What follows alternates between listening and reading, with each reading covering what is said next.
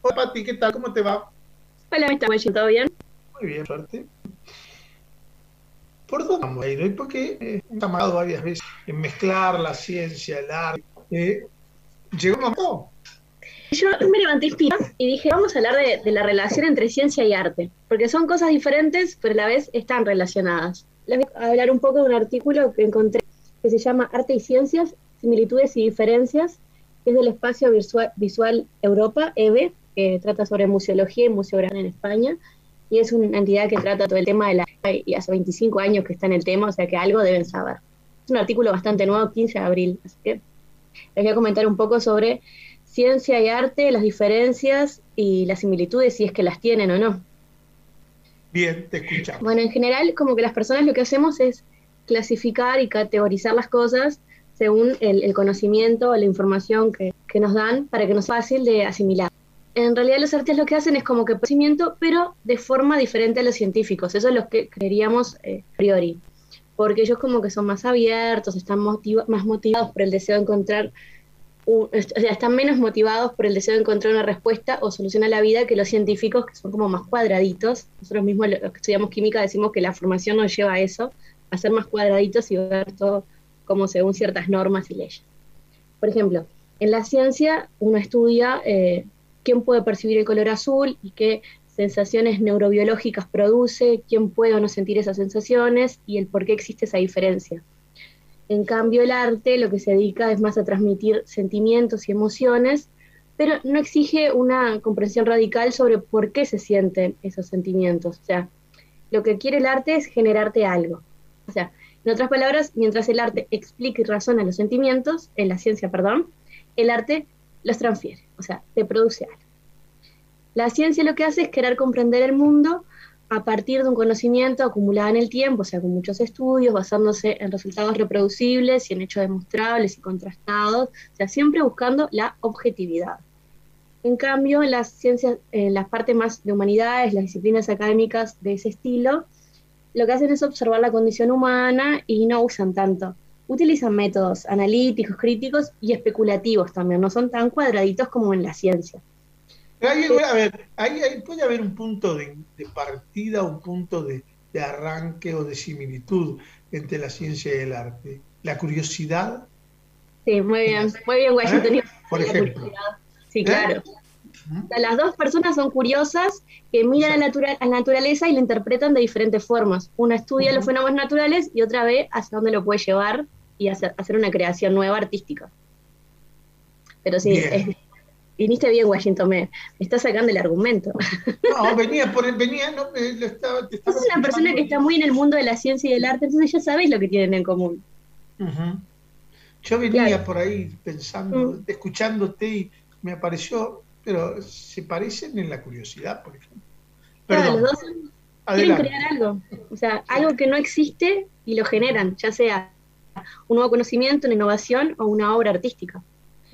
en, como que si hablamos específicamente de las diferencias entre arte y ciencia, se podría decir que el arte lo que busca son respuestas estéticas, se basa más bien en la emoción y la intuición, aunque en la ciencia a veces también, porque tenés una corazonada y vas por ese lado, aunque no sabes por qué. Eh, depende, bueno, de, cada persona o de cada pueblo. Por ejemplo, algo que es lindo para nosotros acá en Latinoamérica, capaz que en Asia no les parece lindo. También se, alimenta mucho de la, parte visual y sonora. es evocativo porque te recuerda algo y se basa en, por ejemplo, en romper tradiciones. En cambio, la ciencia, con su estructura cuadradita, siempre busca el conocimiento y la comprensión de todo, se basa más en el uso de la razón que de la emoción, eh, tiene sus normativas, eh, tiene una estrategia más bien explicativa y no es tan así como, como la ciencia, eh, como, la, como el arte basarse en las emociones, o sea, queremos crear algo objetivo, no subjetivo. Pero como dijiste vos, tienen puntos en común. O sea, en general, tanto artistas como científicos son creativos, intuitivos, disciplinados, porque no, es, el artista no es un hippie que está por ahí y se te crea un cuadro porque sí, o sea, tiene una técnica, tiene estudios, tiene años, ambos son lógicos, se inspiran en sus actividades para comprender el mundo, cada uno es de su rama, tanto la ciencia como el arte. Entonces, los dos valoran la observación cuidadosa de sus entornos, porque es así como logran la inspiración, se aprecia la creatividad, proponen introducir cambios, innovaciones o mejoras sobre lo que ya existe, los diferentes movimientos, ya sea en la literatura, en la pintura, cosas que se crean nuevas que antes no estaban. Utilizan modelos abstractos para conocer el mundo, porque, bueno, yo no entiendo mucho de arte, o más bien no entiendo mucho de la parte de pintura, pero los cuadros cubistas en realidad son una forma de comprender al mundo y explicarlo, que quizás a mí no me llegue, pero hay toda una teoría detrás. Y ambos eh, aspiran a crear obras de relevancia universal, que más que no quiere un artista o un científico que sea reconocido a posteriori. En este artículo también se recogen eh, comentarios tanto de artistas como de científicos sobre cómo es su visión. Por ejemplo, el artista Luke Herron afirmaba que los científicos y artistas comienzan a formular preguntas simples sobre el mundo natural y terminan con respuestas completamente diferentes. O sea, vos lo puedes enfrentar al mismo fenómeno natural y cada uno lo va a interpretar según su rama. Después, Lisa Randall, que es física y compositora en Harvard, dice que conocía muchas personas en campos creativos y es interesante ver cómo manejan las mismas cosas, sentir que falta algo, que hay más por hacer o por conocer. Y después Anne Goodyear, que es curadora del Museo Smithsoniano, dijo que el mismo tipo de imaginación que permitió a Miguel Ángel crear el logro supremo de su era, ayudó a los ingenieros de la NASA a construir sus naves lunares. Por realidad el cerebro es el mismo para todos, solo que cada uno lo usa de forma diferente. Bueno, tengo muchos más comentarios. Y después hay un libro que se llama The, Sparks of Genius, que es como Chispa de Genios, que le escribió Robert y Michelle eh, Ruth Bernstein. Y, en ese libro nos muestra cómo analizan eh, las habilidades y estilos de vida de las personas exitosas, tanto en la parte de artes, humanidades como de ciencia y tecnología, para ver qué herramientas usan para, con su pensamiento para llevar una parte más creativa o en la resolución de problemas. Y en el, en el libro están tanto Picasso como Richard Feynman, que era un físico, también está Albert Einstein, Jane Goodall, que es la de los monos, para que a la mujer de los monos si se las conoce, Mozart y Virginia Woolf. O sea, como la ciencia del arte que parecen tan distantes en realidad parten de lo mismo, o sea, es la misma persona, la misma curiosidad, la misma creatividad que te lleva por procesos diferentes. Y lo otro que también puede, puede encuadrar dentro de las similitudes es que los dos pueden causar asombro, la ciencia y el arte, ¿no? Te asombra un descubrimiento científico y te puede asombrar cuando vas a un museo, vas a una exposición, un cuadro, ¿no? Sí, sí. o vas a un teatro y ves una estupenda este, realización teatral, es, parte, es el arte, ¿eh? el ballet que te asombra, ¿eh? como, bueno, este, las últimas realizaciones que, ha hecho el Sodre, que han sido fantásticas, ¿no? Y quedas asombrado, ¿no? Me hiciste acordar la ciencia ficción, que muchas veces hay cosas que decís, ¿para cómo a la gente se le ocurre esto? Porque hay que tener imaginación para crearse escenarios que no existen dentro de 500 años, y a la vez ves que hay cosas de ciencia ficción, por ejemplo, Julio Verne o películas más viejas, que ya se hicieron realidad, o de otra forma muchísimo mejor que en la película. Entonces es como, ahí es el asombro tanto de la creatividad como de lo que se llevó a cabo. Exacto me quedé con lo del Día Mundial de la Tierra que dijiste, de que hace una economía más sostenible, que funcione tanto las personas como el planeta, porque cuando estaba viendo esto del arte, me puse a investigar, porque viste que a veces se ve cómo son, cómo se data, eh, no sé si sabías cómo se datan las cosas antiguas en arqueología, que es por carbono 14. Eh, o sea, se puede datar, pero cosas que son muy viejas, o sea, entre 58.000 y 62.000 años tienen que tener, o sea, no se puede datar cosas tan nuevas. No puedo decir este cuadro es de 1943 porque no lo voy a poder saber.